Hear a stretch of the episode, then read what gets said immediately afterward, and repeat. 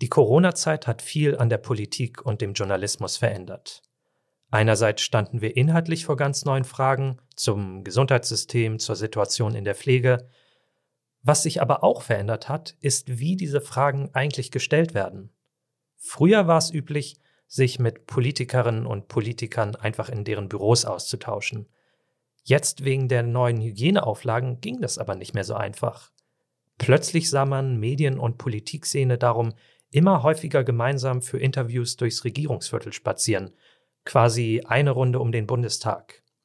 Vor der Bundestagswahl im September greifen wir dieses Phänomen auf und Georg Ismar, Leiter des Hauptstadtbüros beim Tagesspiegel, trifft verschiedenste Abgeordnete, um zu erfahren, wie sie auf die Parlamentsarbeit und gesellschaftliche Umbrüche blicken.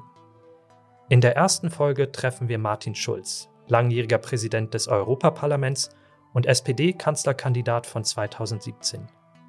Er spricht darüber, warum er sich nach zwischenmenschlichen Spannungen doch mittlerweile hinter Olaf Scholz stellt, ob er nach seinen eigenen Erfahrungen mit Medienhypes eigentlich Mitleid mit Grünen-Politikerin Annalena Baerbock hat und welche Romane er als ehemaliger Buchhändler zur aktuellen politischen Lage empfiehlt. Eine Runde Bundestag. Der Politik-Podcast des Tagesspiegels. Ja, schönen guten Tag, Herr Schulz. Tag, Herr Ismail. Wir stehen hier, haben uns jetzt getroffen zu einer Runde Bundestag, stehen direkt äh, gegenüber des Kanzleramtes kommt da manchmal noch ein bisschen Wehmut auf, dass es nicht geklappt hat 2017. Jetzt genau vier Jahre her, dieser Wahlkampf, der ja auch in großen Auf- und Abbewegungen verlaufen ist.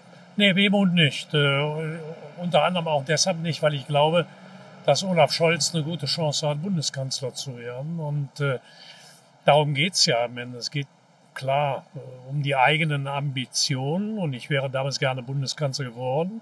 Aber wenn ich die jetzigen Umfrageergebnisse mir mal anschaue ähm, und vergleiche die mal mit dem, was ich äh, 2017 für meine Partei rausgeholt habe, war das damalige Ergebnis aus damaliger Sicht äh, nicht äh, berauschend.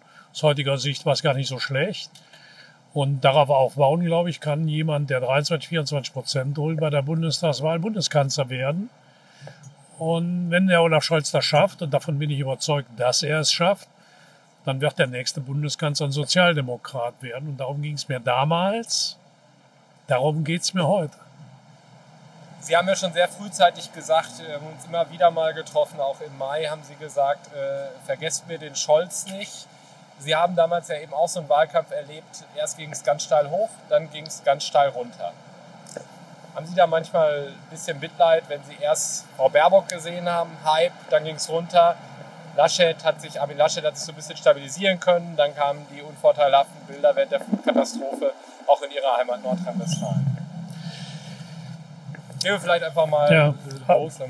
Also für mich ist äh, Mitleid nicht das richtige, nicht der richtige Begriff. Ähm, klar, die Politik ist mitleidslos, das habe ich selbst erlebt. Das erlebt jetzt Frau Baerbock, das erlebt der Laschet, aber jeder Wahlkampf ist ein Unikat. Mein Wahlkampf war stark geprägt von zwei Wahlniederlagen, die die SPD unvorhergesehenerweise hinnehmen musste in Schleswig-Holstein und in Nordrhein-Westfalen. Und das ist eine Parallele. Ab dann wird dir alles zugeschoben. Wenn du in so einem, machen, was sie wollen. Kannst du machen, was du willst. Du bist Häme, alles, bist alles schuld. Häme, es wird alles aus dem Kontext gerissen. Deshalb ist dann der Begriff Mitleid nicht der richtige Begriff. Du musst mit solchen politischen äh, Dingen fertig werden. Aber worauf ich raus wollte, war, wir verloren Landtagswahl, für die ich als Parteivorsitzender die Verantwortung übernehmen musste, obwohl ich auf sie selbst wenig Einfluss hatte. Bei Laschet und Baerbock ist es schon so, dass das, was die jetzt erleben, Quell ihres eigenen Verhaltens ist. Und das war bei mir ein bisschen anders. Deshalb ähm, kann man das nicht vergleichen, aber ähm, dass in dem Moment, wo die äh, mediale äh, Berliner Blase äh, gerochen hat, ja, ja. da kannst du was rausholen, da geht's äh, bergab. Kannst du am Ende als Kandidatin oder als Kandidat machen, was du willst. Naja, aber schuld sind ja nicht immer die Medien. Also es ist ja auch ein Bild, was sich dann bei den Bürgern äh, verfestigt. Es geht immer um die Frage, traut man das derjenigen oder demjenigen zu? Ja, das ist, das ist sicher so, aber Medien heißen deshalb so, weil sie Vermittler sind. Und äh,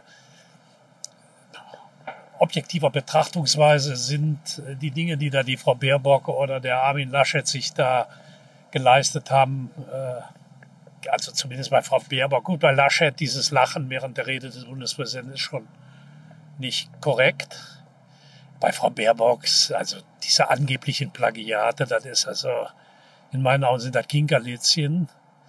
Nur bei Frau Baerbock holt sie dann natürlich ein, äh, dass man sich nicht als Partei äh, wie äh, der wandelnde Areopag der Bundesrepublik aufführen darf und anschließend sich selbst ertappen lässt äh, bei einer also bei die, die hohe moralische Messlatte. Äh, ja klar, die Grünen tragen da ihre Moral wie eine Monstranz vor sich her und am Ende stellt sich raus, es sind auch nur einfache Menschen. Der Kollege Markus Feldenkirchen hat ja im Buch auch geschrieben, äh, was viel Widerhall gefunden hat über ihren Wahlkampf, konnte sie eng begleiten. Da steht ja auch viel beschrieben, wie man dann versucht, irgendwie gegenzusteuern. Was macht das mit einem, wenn man dann Tag und Nacht drüber nachdenkt, wie kommt man aus dieser Misere wieder raus? Na, ich habe gar nicht Tag und Nacht darüber nachgedacht, wie komme ich aus der Misere raus. Du hast ja der Berater, die dir sagen, wir müssen dieses oder jenes machen. Aber der, der Peltkirch hat ja wunderbar beschrieben, dass ich immer wieder die Meinungsforscher gefragt habe, wo sind denn die Leute hin, die mir jetzt abhanden gekommen sind? Wo sind die hingegangen? Die Meinungsforscher mir keine Antwort geben konnten. Und ich sage, die sind weg. Ja, aber wo sind sie? Das ist etwas, was mich umtrieben hat. Was ist die Enttäuschung gewesen, die ich verursacht habe, die diese Leute äh, dazu gebracht haben, jetzt von uns wegzugehen? Und sie hatten irgendwann das Gefühl, dass sie nicht mehr Martin Schulz sind. Ja, und, Aufgrund äh, der ganzen Berater, die irgendwas geraten haben. Sie haben irgendwann ein bisschen ihr Kernthema Europa dann äh, links liegen lassen. Na, ein bisschen ist untertrieben. Ich habe es ganz liegen lassen. Das war einer der größten Fehler, glaube ich. Aber auch da haben mir Berater gesagt, äh, äh, lass das sein, das ist nicht das Thema. Und da will ich mal eine Lanze für einen Meinungsforscher brechen, der nach der Bundestagswahl wenigstens den Mut aufgebracht hat, mich anzurufen mir zu sagen, ich möchte mich bei Ihnen entschuldigen, ich habe Sie falsch beraten. Hätten Sie, Sie hätten Ihr Europathema vorantreiben müssen, weil das war das Thema, mit dem man Sie am meisten identifiziert hat. Und ich habe Ihnen gesagt, lassen Sie es sein, das ist nicht das prioritäre Thema. Ich habe keinen einzigen politischen Berater gehabt, der mir mit dieser Offenheit begegnet wäre. Aber das ist alles egal, piep egal am Ende, bist du als Kandidat oder als Kandidatin für deine eigenen Entscheidungen verantwortlich. Ich hätte es ja auch anders machen können. Und deshalb kann man sich auch nicht im Nachhinein rausreden und sagen, also das war jetzt der Fehler anderer Leute. Das sind schon die eigenen Fehler. In diesen vier Jahren, die jetzt äh, im Bundestag sind, ist viel passiert. Äh, Sie hatten anfangs auch ein sehr schwieriges äh, Verhältnis zu Olaf Scholz. Äh, er war jetzt ja auch nicht ganz unbeteiligt daran, dass Sie dann als äh, Parteivorsitzender aufgeben mussten. Sie sind nicht Außenminister geworden, äh, was eigentlich Ihr Traumjob war. Und dann haben sie, irgendwann haben sie sich entschlossen, sie unterstützen jetzt doch Olaf Scholz. Warum? Hm. Ja, weil er eindeutig der geeigneteste und da muss man auch ist. mal sagen, man stellt sozusagen auch persönliche Animositäten hinten an und springt ja. über seinen eigenen Schatten. Ja, klar. Ähm, sehen Sie, es ist ja so. Ich bin 1974 als 19-Jähriger in die SPD eingetreten. An meinem 19. Geburtstag. Ich bin nicht in die SPD eingetreten, damals mit dem Gedanken, Parteivorsitzender ja. zu werden. Das war damals Willy Brandt und ich habe mir auch schon, ich habe mir damals, damals nicht zugetraut, ja. Willy Brandt abzulösen. So, ich bin in die SPD eingetreten, weil ich von der Idee der Partei überzeugt war, weil die Idee der sozialen Demokratie, die Idee der gleichberechtigten Menschen, äh, die auf der Grundlage von gegenseitigem Respekt, von Würde und Toleranz eine Gesellschaft des gleichberechtigten Zugangs zu den öffentlichen Gütern schaffen will. Dass ich diese Idee nach wie vor für die äh, beste Idee halte, eine solidarische und demokratische Gesellschaft zu organisieren. Das ist mein Ziel. Und dieses Ziel teile ich mit Olaf Scholz. Da gibt's äh, vielleicht den einen oder anderen äh, unterschiedlichen Ansatz, es gibt unterschiedliche Temperamente, es gibt unterschiedliche Lebenserfahrungen. Und in der Politik sind auch Positionskämpfe ganz normal. Aber am Ende geht es dann darum zu sagen, wer von uns aus unserer Mitte kann am ehesten diese Idee umsetzen. Wer wird am ehesten das Vertrauen der Bevölkerung dafür gewinnen? Und da gab es für mich eigentlich kein Zögern. Das ist nach Lage der Dinge der Olaf, der das am ehesten schafft. Und dann muss man am Ende sagen, es geht ja nicht um mich. Oder am Ende geht es doch nicht mal um Olaf Scholz, am Ende geht es um die Idee und um unser Land. Und äh, deshalb ist mir das ehrlich, kann ich offen sagen, nicht schwer gefallen. Und der große Unterschied ist natürlich auch, dass äh, die SPD in diesem Wahlkampf zumindest bisher äh, die geschlossenste der Parteien ist. Und das ist auch neu eigentlich. Absolut, ja. Erleben Sie Phänomene, die Sie jetzt bei der Union, oder andersherum gefragt, Phänomene, die Sie jetzt bei der Union erleben, dieses ständige Nörgeln und innere Kritik am Kandidaten und so weiter. Das war ja früher eigentlich eine Paradedisziplin der SPD. Ja, das ist so. Und das äh, ist für Armin Laschet ganz sicher eine ganz schwere Situation. Wenn die eigenen Leute anfangen an dir zu zweifeln, dann, äh, ja, dann wird es extrem schwierig. Und äh, was der Laschet erlebt, das kenne ich in Ansätzen, das habe ich nicht so extrem erlebt. Aber dass die eigenen Leute hinter deinem Rücken und teilweise ganz offen deine Autorität in Frage stellen, ist tödlich. Kommt man aus so einem Loch nochmal raus? Ich glaube nein. Ich glaube, dass er das nicht mehr schaffen wird. Ein Kandidat, dessen eigene Partei wenige Tage vor der Wahl, wir sind jetzt, glaube ich, heute 30 Tage vor der Wahl oder sowas, über das Auswechseln des Spitzenkandidaten redet, zeigt ja zwei Dinge. Der Kandidat selbst wird in Frage gestellt. Wie willst du dann dem Volk sagen, bitte wählt ihn? Und wenn du ihn auswechselst, wenige ja. Tage vor der Wahl, gibst du damit ja offen vor dem Volke zu, dass du kein Konzept hast, die eigene Partei zu organisieren, geschweige denn das Land zu regieren. Und äh, das wäre ja eine Bankrotterklärung. Wo sehen Sie jetzt gerade in der Endphase Merkel die größten Versäumnisse? Sie haben ja immer wieder vorgeworfen, halt dieses Auf Sicht fahren und, und äh, nicht so richtig durchdenken. Wir sehen es bei Afghanistan. Sie hätte ja auch äh, mehr machen können. Sie hätte ja auch ihre Ministerien da stärker an die Kandare nehmen können, um das früher zu sehen, auch äh, das Problem der Ortskräfte, die Evakuierung und so weiter. Naja, ich glaube, dass die Bundesrepublik einen großen Reformstau hat. Wir sind, was die digitale Infrastruktur angeht, nicht auf der Höhe der Zeit. Wir brauchen dringend eine Neuordnung der Beziehungen des Bundes zu den Ländern und äh, eine Kompetenzdiskussion, was möglicherweise in einer Verfassungsdebatte auch als äh, Folge der, des Krisenmanagements der Pandemie, da haben wir es ja auch gesehen. Ja, ja. und bei der Flut haben ja. wir es auch nochmal gesehen. Ja. Wir brauchen ins, insbesondere eine neue Justierung der staatlichen Leistungsfähigkeit gegenüber den Herausforderungen in der dritten Dekade, Dekade des 21. Jahrhunderts. Ich glaube, dass das die große Herausforderung der nächsten Regierung sein wird. Und dazu brauchst du auch mutige Ansätze, dazu brauchst du überhaupt Mut. Und Angela Merkel hatte natürlich über einen sehr langen Zeitraum immer wieder den Ansatz, ähm, Schritt für Schritt, eins nach dem anderen. Das heißt, der große Wurf war nicht ihr Ding, weder national noch auf europäischer Ebene. Und deshalb stagniert die Bundesrepublik Deutschland. Und weil Deutschland stagniert, stagniert auch nicht zuletzt die Europäische Union. Nun, die SPD hat ja die meiste Zeit der Regierungszeit von Merkel auch mitregiert. Sie haben auch den letzten Koalitionsvertrag mit ausgehandelt. Was würden Sie denn jetzt rückblickend sagen, auch so Bilanz ziehen, was, was fehlt? Was, was, wo hätte man noch viel mehr eigentlich machen müssen, durchsetzen müssen in dieser Regierung? Die SPD hat schon eine Menge durchgesetzt. Äh, naja, aber wir, wir sehen halt äh, große neue soziale Fragen. Wir haben das, ja, das, das ich glaube, dass man, wenn man mal auf das Land von oben herab guckt, gibt es zwei Erkenntnisse. Die Dachverbandsparteien, die wir früher hatten, CDU, CSU, SPD, die verschiedenen politischen Strömungen unter einem Dach vereinten, die lösen sich auf. Das heißt? Das, was andere europäische Staaten seit langer Zeit kennen, dass der rechte sozialdemokratische Flügel, der linke sozialdemokratische Flügel sich in zwei Parteien spalten.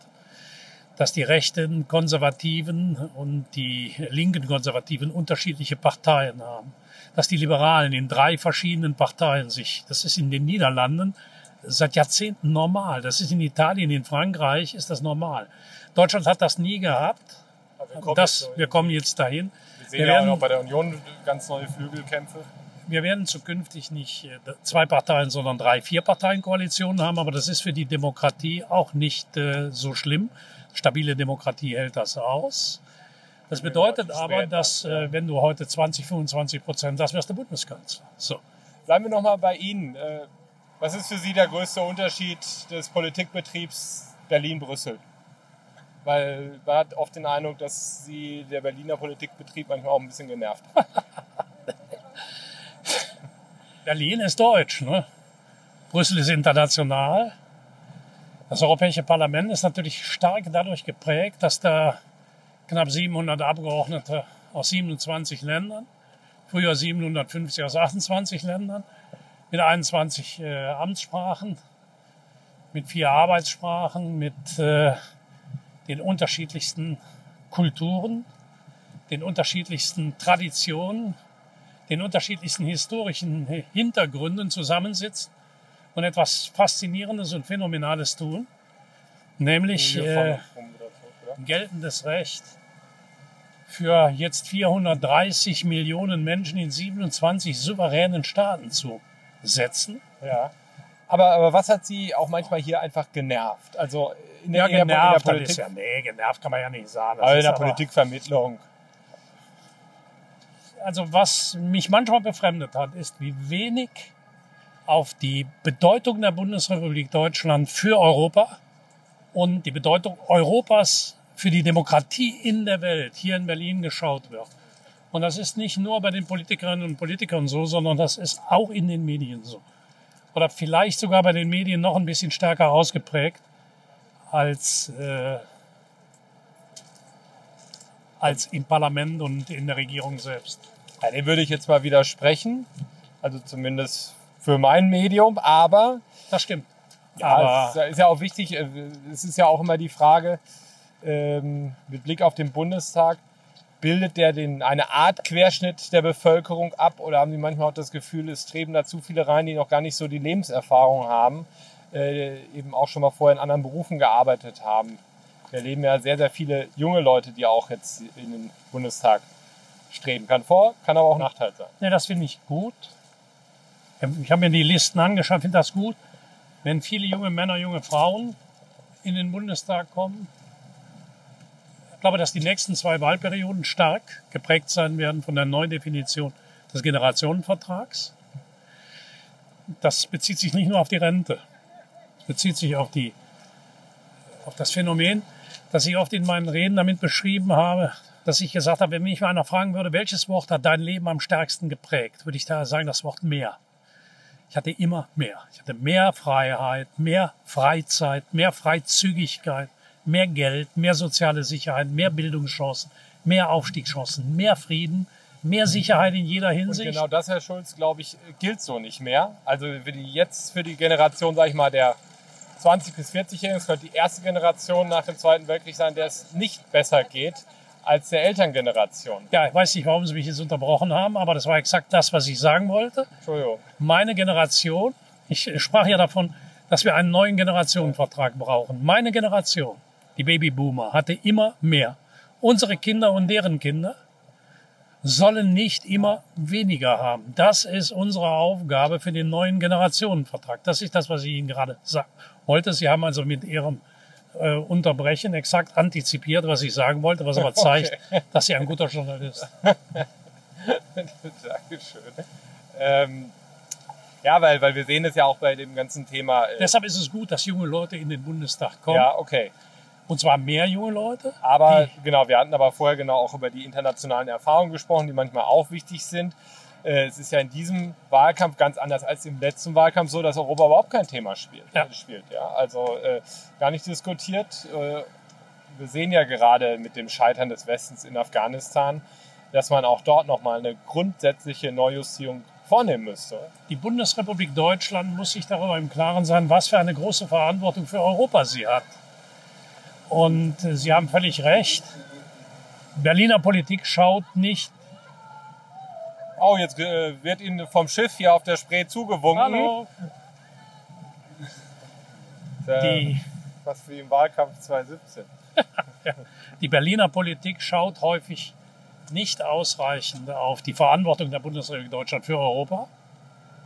Aber ich bin ziemlich sicher, dass mit Olaf Scholz, das muss man übrigens auch zugunsten von Laschet sagen, Laschet ist als ehemaliger Europaabgeordneter, Und ein Nachbar von mir, der da in dem gleichen Dreiländereck aufgewachsen ist wie ich und da ja auch lebt, sehr sensibel für die Europathemen. Von Frau Baerbock habe ich eigentlich zu Europa noch nie irgendwas gehört, was konkret Ja, ist. aber da, aber da ist sie natürlich, sie hat ja auch eine europapolitische Vergangenheit. Die Frau Baerbock? Ja, sie hat ja für eine Europaabgeordnete gearbeitet. Ach so, ja gut, klar. Mhm. Aber wenn das ausreicht, die Bundesrepublik Deutschland in Europa zu führen, mal für eine Europaabgeordnete gearbeitet zu haben, da habe ich auch noch Chancen, ne? führende Positionen in Europa zu haben. Also echt. Naja, also ich habe von Frau Baerbock äh, dazu bis dato jedenfalls nichts gehört. Wir kommen jetzt hier ans Ende unseres sehr windigen Spaziergangs um den Bundestag. Was war hier so Ihr Lieblingsort? Gab es da einen? In Berlin? Nee, hier so in, in dem ganzen äh, Reichstagskomplex. Mein Lieblingsort im Reichstagskomplex. Eigentlich mein Büro oben im, äh, im äh, Im Paul-Löber-Haus. Da habe ich einen tollen Blick auf das Gebäude Und immer auch aufs Kanzleramt. und auch aufs Kanzleramt. Ja, Sehr nah, aber dann doch ja gut, weit ich, weg gewesen. Ähm, man muss ja, sehen Sie,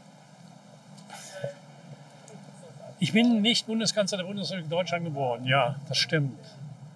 Aber dass mir meine eigene Partei äh, das Vertrauen damals ausgesprochen hat, als ihr Kandidat anzutreten und dass ich am Ende so ein schlechtes Ergebnis gar nicht geholt habe ähm, und dass ich in der Bevölkerung immerhin über 10 Millionen Menschen gefunden habe, die mir ihre Stimme gegeben haben, ist ja nicht nichts, sondern etwas, worauf ich nach wie vor stolz bin. Und deshalb, äh, klar, ich habe immer scherzhaft gesagt, jetzt habt ihr mich in ein Büro gesetzt, wo ich jeden Morgen auf das Gebäude schauen muss, in das ich nicht reingekommen bin. Schönen Dank. Auf der anderen Seite, ich äh, habe viele, viele Jahre auch mit Frau Merkel auf der europäischen Ebene sehr eng zusammengearbeitet. Wir haben auch nach meinem Rücktritt äh, unsere Verbindungen gehalten. Ich war immer ein heftiger Kritiker von Angela Merkels Politik, muss aber auf der anderen Seite sagen, dass sie als politische Partnerin auf der europäischen Ebene in vielen Detailfragen auch eine wirklich zuverlässige, kompetente und auch in manchen Phasen, das muss man auch lobend anerkennen, engagierte Partnerin war.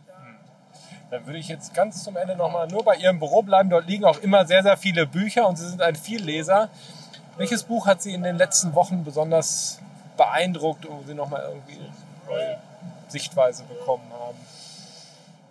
Benedikt Wells, Heartland, so ein ganz toller Roman, witzig und traurig gleichzeitig.